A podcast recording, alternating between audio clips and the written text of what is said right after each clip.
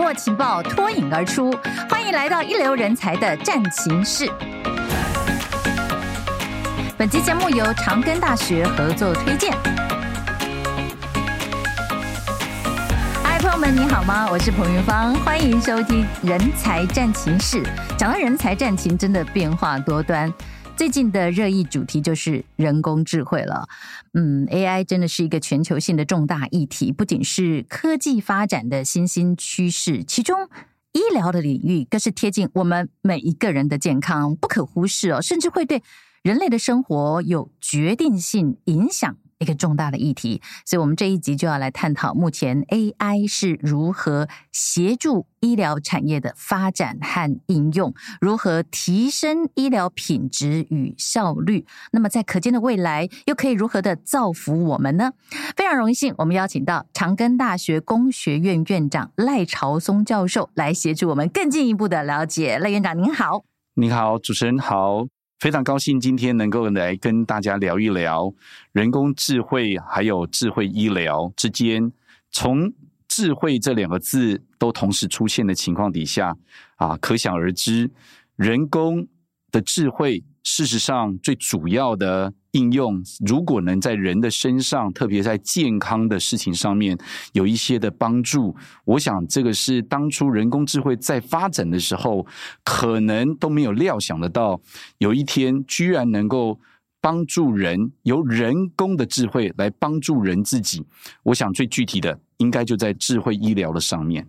而且我相信，以院长所学的是工学，可能以前也没有料想过。会跟医学结合，直接对人体的健康有所提升，对不对？这是很多的呃工学的学生或者是教授们都觉得，这真的是一个时代不一样的进步。你看长庚大学，长庚大学本来我们所有人一听到长庚大学就会联想到，OK，跟医学有关，跟工学有关，然后最常向你们这个在这个领域里面研究型的大学，是的，所以特别让人好奇。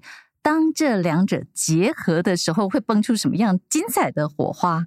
尤其是我知道长庚大学成立了台湾第一个跨医疗制造领域的 AI 研究中心，从学术研究到导入实际应用。还要回应业界的需求，所以我想相信有非常多的成果可以帮助我们了解这个面向。所以先请教赖院长啊，长庚为什么一开始的时候会成立 AI 研究中心呢？您认为这个在这个 AI 啊，在我们的医疗产业里面可以扮演什么样的角色？我想这个问题其实非常的有趣啊，因为在跨领域的这样的一个啊词，事实上已经存在非常非常的多年，但事实上。跨领域大部分呢是局限在，例如说工程的大框架底下，可以有许多的跨领域，例如说机械跟电子，或是电机资讯，这一些在工程的大框架底下的跨领域是存在的。啊，特别台湾已过的三十年经济奇迹，当然科学园区有很大的贡献，在医学的大框架底下，也有许多的跨领域。然而，要把工程跟医学做结合，的确不是那么容易的一件事。我想，在这三十年来，台湾的发展，从尤其是晶片制造和晶片的设计的角度来讲，我自己本身是接受半导体的专长训练的。哦，那因为到了长庚，长庚是以一个医学发展为主轴的研究型大学。对这样的一所大学，事实上，他在发展工程研究相关领域的时候，就希望把工程能够尽量往医学来发展。然而，这个的这个发展早先大部分是在所谓的辅具。辅具。好，辅具的话呢，就是说像轮椅啦、像病床啦这一类呢，我们称作叫辅具。然而啊，因为我本身学的是半导体，所以事实上。啊，我到长庚之后，我这二十几年来花了蛮多的时间，都在做所谓的 biosensor，就是所谓的生物感测器。嗯，呃，顾名思义，就可以想象到 bio 就是生物的意思。然而 sensor 这件事情呢，事实上医院以前也做 sensor，例如说像很简单的一个试纸，当它颜色变化的时候，我们当然知道它可能不同在酸或碱的环境体情况底下。然而啊、呃，如果跟半导体结合之后，它事实上是有机会让这两个所谓的跨领域进行一些的整合。那当然，我觉得啊、呃，长庚大学的这个环境使我们有很好的机会进行这所谓的跨领域，再加上跨场域。就是从原来我们可能是比较偏向在这个工厂讲制造，是。然而，因为我们进的是一个医学型的大学，所以我们就从了所谓的工厂进到了医院。那这两个不同的场域，事实上把跨领域、跨场域做一些的结合，特别对于。生物感测器实际上还有很多结合的机会。那从 sensor 我们才能够取得数据，这个数据当它累积到一定的量以后，就变成大数据。然而，大数据它在它的发展里面，事实上如果能够应用在所谓的医疗上面，它是会产生非常非常大的火花。嗯，而这个火花包括在啊、呃、医疗器材、精准医学。甚至到医疗观光，到现在啊，最常被我们提到的，事实上是智慧医院。是，所以真的，我们能够做的事情好多哦。听您这么说，是的，像当年把各个工程的学科已经跨学科的结合了，然后再把。所有的工程跟医学又在跨领域，您刚刚也提到了，甚至跨场域做了这么多的结合以后，早年分门别类的学科，或者是现在这整个地球上的各个国家或者是不同的组织等等的形态，通通都可以越来越平，大家互相的沟通交流，像您刚才提到的融合，对不对？是的。其实我们长庚大学做这个 AI 研究中心呢，一开始一定就有类似这样子的定位，要往这个方向走。是的，呃，是不是有哪些研究成果啦？还有你们的研究特色是什么？跟我们分享一下。我们的研究特色其实从开头的时候，我刚刚有稍微引言了有关于生物感测器。是是是。所以事实上，我举几个我自己觉得蛮 proud 的 example，哦，例如说智慧衣，是我们所谓的智慧穿戴，穿的部分。就是衣服。事实上，我们讲的智慧穿戴，大部分是手环啊、手表这一类的，比较像戴。但是穿的部分呢、啊，智慧衣。如果大家去 Google 的话，会发现智慧衣最常看到的就是长庚大学。哦，我们当初事实上有一个想法，希望能够做出一件的衣服，它有点像国王的新衣，但是这件衣服呢，不太像那个童话故事讲的啊，聪明的人才能看得到。Uh-huh. 我们是希望这一件衣服很聪明的，可以看到人所有健康的资讯。从开头的时候，就是希望把这些的 sensor 能够做到衣服的上面。然而那时候还没有真的人工智慧，比较像工人智慧。就是我们这一些工程师希望能够把学工程的人，希望把所有的技术想办法架构在一件衣服上面。嗯，很好。那这件衣服后来渐渐做之后，我们累积了大量的数据。那这些数据的确，我们也将它实际应用啊，包括有新创公司，包括有产品，包括它落地到。啊，一家的安养机构哦，真正的应用，帮助呢住在那里的长者。我们很希望能够让人不仅是能够长寿，而且呢是能够让他的生活品质提高。是啊，活得久，同时也要活得好，有尊严，有尊严。所以在我们的整个智慧医的发展里面呢，就把例如说心跳、心跳的资讯。是。啊，还有包括啊汗液，这个是比较特别一点的啊，因为如果大量流汗的同时，事实上它可能隐含会有突发的一些的状况，还有姿态的平衡是。和所谓的血氧等等的这一些的感测讯号，我们都希望简单的穿一件衣服就可以把所有的讯号都把它导出，然后呢，当初我们事实上比较。觉得不太容易的是，这些衣服上的讯号怎么样跟外面做沟通？直接要物联网要结合。对哦，很好，主持人提到这个物联网，的确，我们从万物联网就希望 body sensor network，就是说在我们身上。就是本身就是一个万万物联网的身体，是，所以从这里面呢去抓一些的讯号，这个应用啊，后来很多人感兴趣的是运动选手，好像现在事实上全世界啊很多的运用运动选手都利用了这个衣服去抓取人的生理讯号，那这个事实上的确跟智慧医疗产生了很大的连结。为什么这么说呢？因为医院处理的是病人之间的问题，在医院以外，这个所谓的亚健康，或是说从健康到离病中间这些的讯号，是不是我们有机会做长时间的积累？啊，这个是我想在我们整个研究的过程当中，智慧一提供了我们很多想象的空间。等到这个我们把数据都收集好之后，非常幸运的人工智慧的研究就开始起飞哦，越来越成熟，越来越成熟。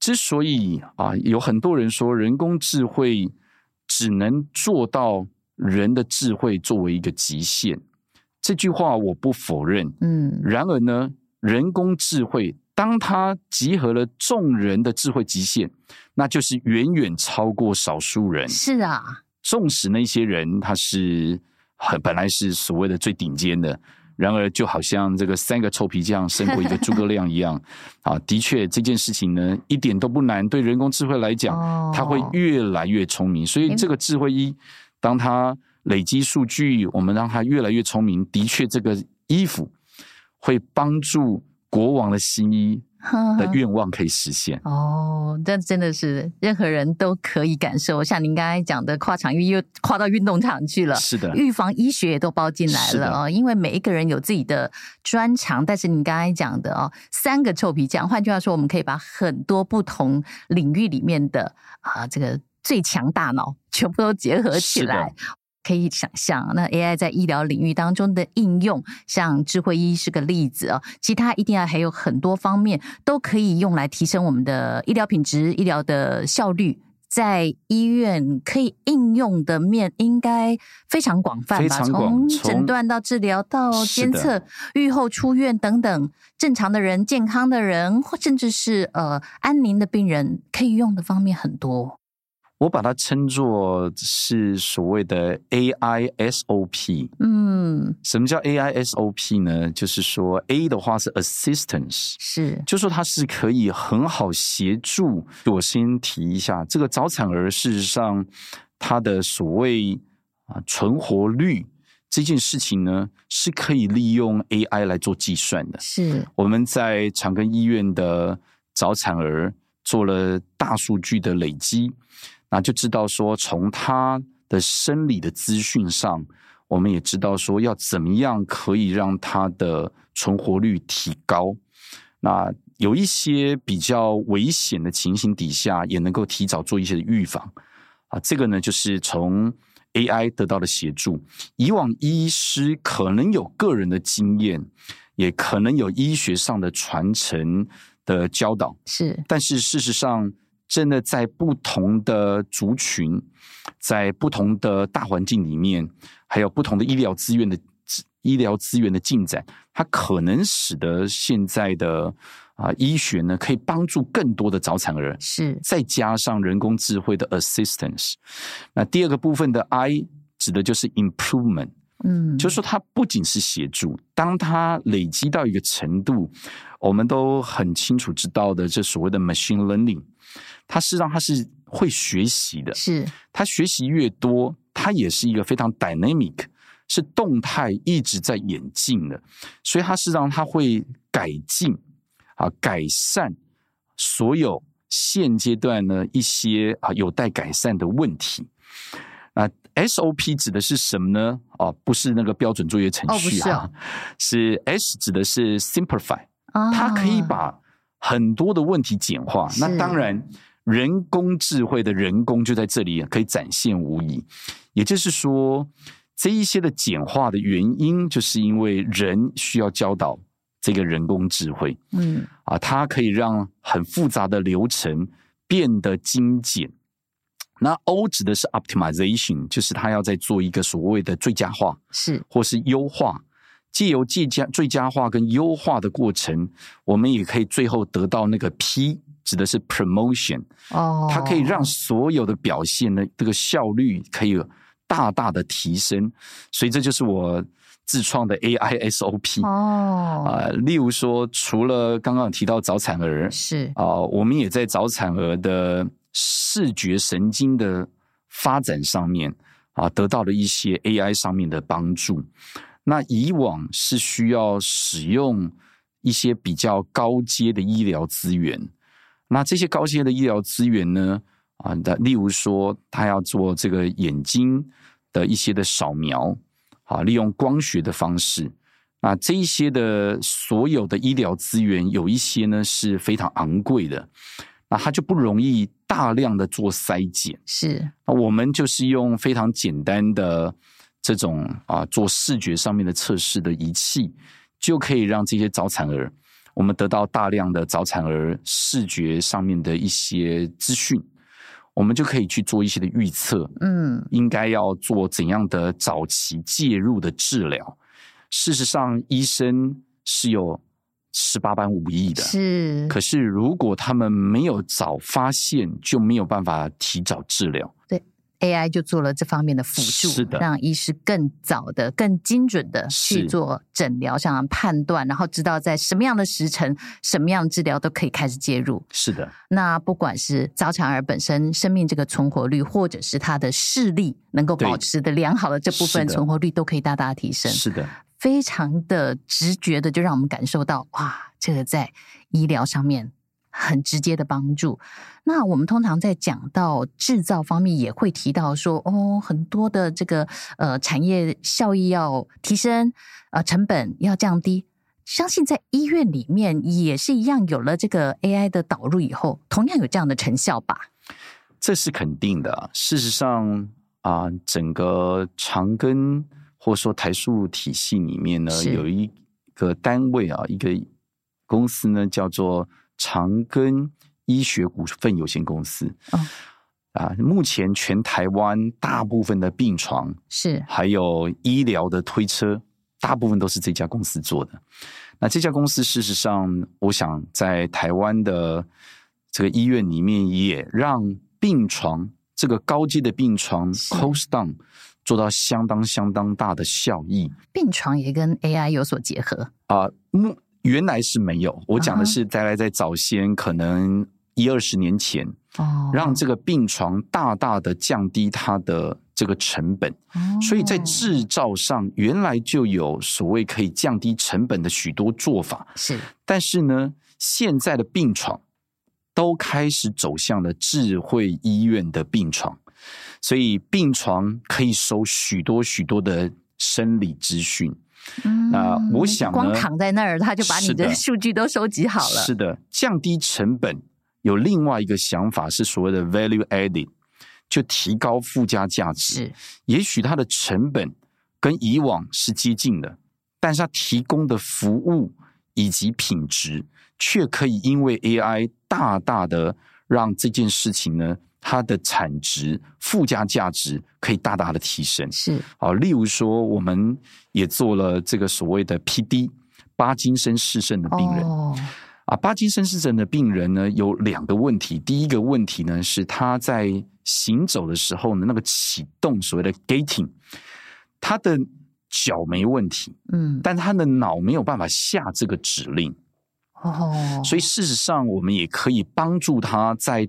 起步这件事情，那这时候平衡就很重要了。是，所以 AI 就可以帮助在收集到到底现在这个长者他左脚右脚他的重心的分布在哪里，就可以让这个平衡这件事情呢，就做得非常的有智慧，哦，让人在行走上面呢是可以呢协助这一些在移动上面原来可能受一些限制。现在呢可以大幅的改善他的生活的品质，可以行走。他表示他的身体的一些能力啊，他还是可以保有他的自信，跟大家提到的生活的品质和尊严，然后还可以防跌倒。然后收集了他所有这些相关的资讯以后，这个所使用的辅具又都会越来越聪明。而且这不仅在机器上面，在人身上也是一样。我们讲的这个所谓的降低成本或提供效益哦，我觉得在人的身上，虽然我们不用成本去评估，对，毕竟是人，毕竟是人。嗯但事实上，以一个护理师、一位医师，是他们在照护的过程，特别是护理师跟照护人员，尤其台湾现在已经进到了这个所谓的高龄的社会，是这个对于整个社会支出的成本是非常非常的高。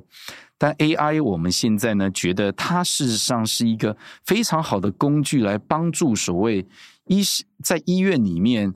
有一个很特殊的啊、呃，一般啊、呃、特殊的功能的人啊、呃，我们称他们叫做个管师哦，个管师叫做个案管理师。是是是嗯，那个案管理师事实上，在我看来，他们事实上是提供在医院里面非常非常大的贡献，在于这一些病人出院之后的追踪。嗯，那因为我刚刚先前也有提到说，对于医院来讲，他们处理是院内病人的事。是，当他们出院之后呢，事实上是比较不容易。但是当然，AI 穿戴式的装置，还有这些大数据的取得，可是它中间需要有一些有温度的哦，这一些就是所谓的个案管理师。嗯，那原来他们在没有 AI 的协助情况底下，虽然他们很有温度，但他的。这个时间有限，分身乏术啊，分身乏术，的确是分身乏术。个案管理师呢，他能够服务的人是有限。那借由 AI，我们就可以让他 grouping。所谓的 grouping，就是可以把同类型的，或是差不多严重的等级的这些的长者，让他们 grouping。让这一些的个案管理师，他在照护的过程里面啊，因为有 AI 的协助，会提早的是啊示警，让他知道，哎，这个 A 长者。他现在或是 C 长者，他现在比较需要，那这个案管理师他就可以把他的 weighting，他的百分比做一些啊平移，哦，所以这时候就可以提高很多的效率，不只是降低成本而已哦，也不只是提升产业效益而已，是而是您刚刚说提高附加价值。然后这个价值虽然我们不能把人当做一个这个价值哦来衡量是多少，但是确实，尤其是现在人力如此的缺乏，我们这么的需要医护人员。长照人员，但人力就是这么不够的时候，然后又有了 AI 的协助，但同时呢，又需要像您刚刚提到各管师这样有温度的人，换句话说，也不会被 AI 就取代掉。是的，对，所以在这样子的时代哦，我们这个嗯，所谓跨呃，已经多重领域了啊、哦，这样子的人才又要怎么培养呢？培养这类的人才，说实话是不太容易的。嗯、这也就是为什么我会去创立。人工智慧学系是，我想我们也是首创的。那对于人工智慧学系而言，它所需要的训练是非常跨领域的，包括不能说传统的工程，它比较偏资讯领域的训练，这是必要的。是啊，再来呢是它也需要医学相关的训练。那当然。AI 不是只有应用在医学上面，是啊，所以我们的人工智慧，事实上以教学来讲，课程重新设计是很重要的。嗯，啊，这个课程设计它也不仅是资讯领域，它也包括医学。那当然，我们也提供学生他们在未来的智慧制造，所以我们也提供了他们一些在。啊，所谓的工业工程管理，哈，在制造的过程里面，它也需要一些的管理的专长，啊，所以有人说，那这样训练出来的。专长到底属什么专长呢？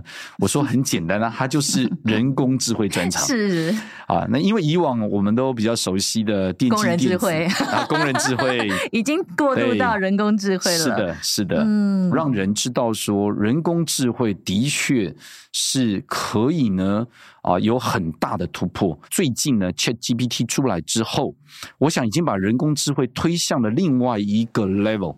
那这个 level 就是说，是。你只要会用它，不用怕被取代，是因为很多人都说人工智慧可能会取代这个取代那个，我相信这个事情是会发生的。是啊，除了从教育端这边来讲，啊，我觉得还有一个很重要的准备，就是从应用的落地端去思考。嗯，也就是说，我们在各个领域的人，我们都知道，我们有我们所谓的啊碰到的一些的问题。那有些人称这叫做痛点，好，例如说，我想在医院端，我们也帮助医生去判断口腔癌。那这件事情呢，我只是举一个例子，就是说，啊，在我们应用端。如果你发现有一些的痛点没办法被解决的时候，人工智慧就是帮助你在你原有的专长上。例如说，我刚刚讲，医生他们觉得口腔癌事实上在东南亚国家，尤其在台湾，事实上是产生健保一个非常大的一个负担。哦，尤其是早发现，它的治愈率是高的。然而呢，当他发现，在末期的时候，对一个家庭的影响，对社会资资源的负担是非常大的。是，现在人工智慧就可以帮助啊医生提醒他们，这个病人可能有口腔癌的。这个征兆，所以我们做这样子一个影像的检测是，是做得到的，做得到。所以医师只是把这样子一个呃，在人工智慧上，如果能够给给医生更好的协助，这种需求是的，也就是他的痛点，对，把它提出来，是的，我们就可以用这种呃医疗智慧来协助介入以后，立刻就把这个什么健保的负担、个人的生命的这种威胁、家庭的影响，是，是都可以瞬间的降低了。是的，是的。而这样的部分呢，也是带到主持人开头的时候有特别提到说，为什么一开始有这方面的发想？是啊，我想非常关键的是，长庚医院它不仅是在全台湾，也不仅在亚洲，它在全世界是一个非常非常重要的医学研究中心，是累积了非常非常多的这些的医疗的资源数据，是所以。借由我们这次成立人工智慧研究中心啊，借由工学院长期推动发展的医学工程的发展，做一些的结合，使得我们可以在 AI 的应用上，我刚刚提到的应用，那这个应用是有机会带进所谓的产品化，甚至。带进产业化是都是有机会的。其实以长庚有这么多的医疗数据来讲啊，其实在这个领域往前迈进，有点带着全台湾往前走，把我们的医疗技术整体提升那种舍我其谁的这样子一个位置啊。所以如果要往前。做这样子的挑战的话啊，是不是我们要跟很多的学界、业界都一起来合作？我们甚至可以期待台湾能够在全球的 AI 领域都占一席之地呢？哦，我是非常非常的期待，期待，而且呢，也觉得这件事情呢是正在进行式，是对整个台湾在医疗跟工程相关的这样的发展，我想呢。从奈米科技是啊，它比较偏向在制药以及呢感测器的发展啊，这个呢就渐渐的带进啊，后来呢在讲到医疗的时候，我们有特别提到所谓的转移医学是。那转移医学之后呢，又带进了一个所谓的数位健康医学，也就是现在美国非常强调的所谓的。卓越数位健康中心，那这件事情呢，我觉得应该就是我们现在所谓的智慧医院，它应该要被提升，进而到所谓的卓越数位健康中心，那是需要把。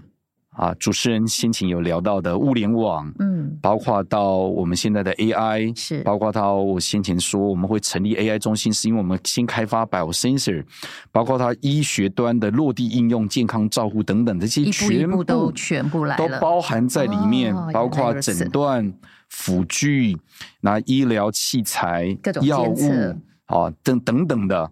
这些全部都合在一起的时候，我觉得这是一个健康中心的概念。所以台湾我觉得在已过的三十年，最大的资产就是我们有很强大的制造业。太好了。所以在这个所谓的健未来的健康中心的概念，嗯，人工智慧的推波助澜之下，事实上是可以让这个所谓的 AI 跟我们现在的制造业，不是帮助智慧制造而已，而是借由 AI 结合医疗，然后呢，让智慧制造实际应用在。我们未来的智慧医院，未来的智慧医疗上面，是实际上我自己有一个梦想啊、呃，也是我们在去年有一个非常好的研究。是，我想这个 Elon Musk 啊、呃，做了很多的研究，都是突破人类的限制。例如说，他很希望能够截取人的脑的讯号啊，所谓的啊、呃、Computer Human Brain Interface，那就是所谓的电脑人机界面哈。好，或是人脑的界面，那这个我们事实上从在啊做义肢的过程里面，神经义肢的过程里面，就有一个梦想。我觉得 AI 可以帮助我们完成这个梦想。还有主持人刚刚提到的，是不是有业界可以合作？我觉得义肢本来是没有感觉的。当一个人也许他在不幸的这个环境里面失去了他的手或失去他的脚，虽然有义肢能够帮助他。但这个义肢是没有知觉的，是，所以是让我们自己开发了一些的感测器，哦，希望让义肢有痛觉，让义肢也能够有反射动作。啊，那这件事情呢，事实上是对做研究的人来讲啊，我讲到这里，虽然各位看不到我的表情，实际上我 是非常的兴奋，充满了啊，充满了一种期待 啊，也就是说，借由人工智慧，我们可以去仿生，就是模仿生物。